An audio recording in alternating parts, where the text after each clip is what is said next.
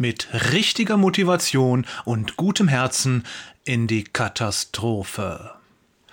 Hiobs Freunde mögen ein gutes Herz haben, aber helfen können sie ihm nicht. Denn über den Versuch, ihm zu helfen, verlernen sie, ihn zu lieben. Es ist gefährlich, wenn wir uns auf unsere eigene Einschätzung verlassen, ob unsere Motivation gut und richtig ist. Jesus Journal soll dazu anregen, sich selbst Gedanken über Gott und die Welt zu machen, natürlich von einem christlichen Standpunkt aus, suchend, tastend und dankbar entdeckend. Dabei immer wieder rückversichernd beim Herrn. Wir alle sehen nur Stückwerk, und niemals möchte ich mir hier auf dieser Seite oder sonst wo anmaßen, im Besitz der ultimativen Wahrheit zu sein. Wahr ist, was in der Bibel steht. Vor diesem Hintergrund habe ich heute eine Beobachtung für dich, die mir der Herr heute Morgen geschenkt hat. Mit gutem Herzen ich lese Hiob 18 und die Anmerkungen zu den Versen in meiner Reformationsbibel. Parallel habe ich wie immer die Brunsbibel offen, denn ich mag die Sichtweise und die knappen Kommentare von Hans Bruns sehr gerne. Ich stelle den Link zu seinem Wikipedia-Eintrag in die Show Notes. Kannst du nachlesen, wer Hans Bruns war. Dann fiel mir etwas auf. Lasst uns als Beispiele die Verse 2 bis 4 nehmen in Hiob 18. Da steht, Bildert, ein Freund Hiobs, sagte zu diesem, Wie lange wollt ihr noch Jagd auf Worte machen? Besinnt euch zuerst und dann wollen wir reden. Warum werden wir dem Vieh gleich geachtet, sind so dumm in euren Augen?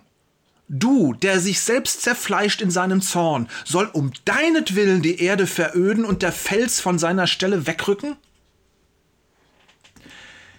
Die Reformationsbibel schreibt dazu, Bildert beschuldigt Hiob, dass er seine fehlende Bereitschaft, seine wirkliche Lage zu akzeptieren, mit Worten zudeckt. Bildards Selbstgefälligkeit wurde durch Hiobs Anschuldigungen beleidigt, dass Tiere die Freunde in Weisheit unterweisen könnten. Dieses Muster zieht sich durch das gesamte Buch Hiob. Bildert beschuldigt, dann Bilderts Selbstgefälligkeit, alles negative Beschreibungen. Bei allem, was die Freunde sagen, wird eine negative Einstellung angenommen und unterstellt. Man bekommt durch die Kommentare in der Bibel den Eindruck, sie seien eher gekommen, um Hiob zu quälen, statt ihm zu helfen. Hans Bruns schreibt dagegen Folgendes. Bildert ist ähnlich wie Eliphas in seiner zweiten Rede viel erregter. Auch ihn hat die Sorge gepackt, dass Hiob in seinem Reden und Anklagen sich selbst völlig vergessen möchte. Dabei ist er aber auch selbst nicht frei vom Gefühl des Beleidigtseins. Man spürt aber den ganzen Ernst, mit dem er für Gottes Sache einzutreten versucht. Hier herrscht eine ganz andere Stimmung im Kommentar. Bruns nimmt eine positive Einstellung der drei Freunde an.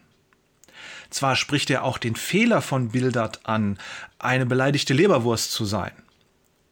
Doch für ihn überwiegt das Positive in der Beurteilung des Menschen Bildert, denn er versucht mit ganzem Ernst für Gottes Sache einzutreten, schreibt Bruns. Für Gottes Sache eintreten ist grundsätzlich erstmal positiv. Deshalb mag ich Bruns und seine Bibelkommentare.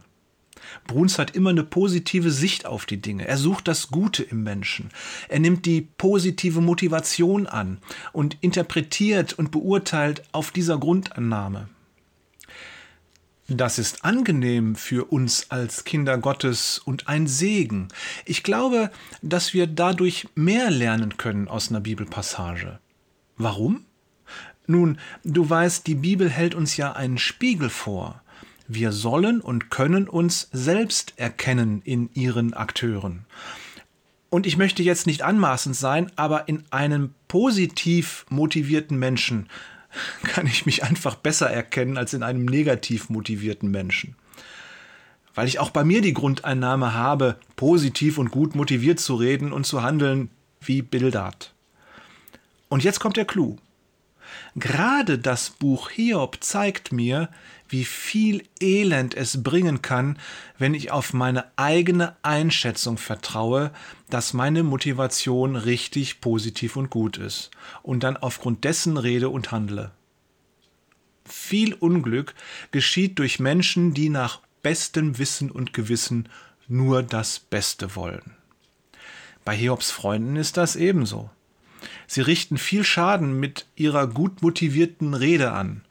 Sie sind in Sorge um Hiob, aber sie schießen über das Ziel hinaus. Hiob braucht Trost, keine Belehrung, und sei sie noch so gut motiviert. Hiobs Freunde wollen ihm helfen, aber darüber vergessen sie das Lieben. Lieben kommt vor dem Helfen. Lieben ist größer als Helfen.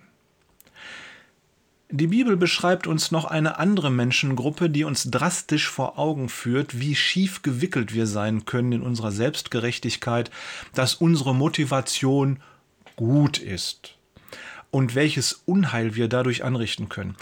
Ich denke manchmal, vielleicht verachten wir diese Menschen deshalb, weil sie uns so ähnlich sind.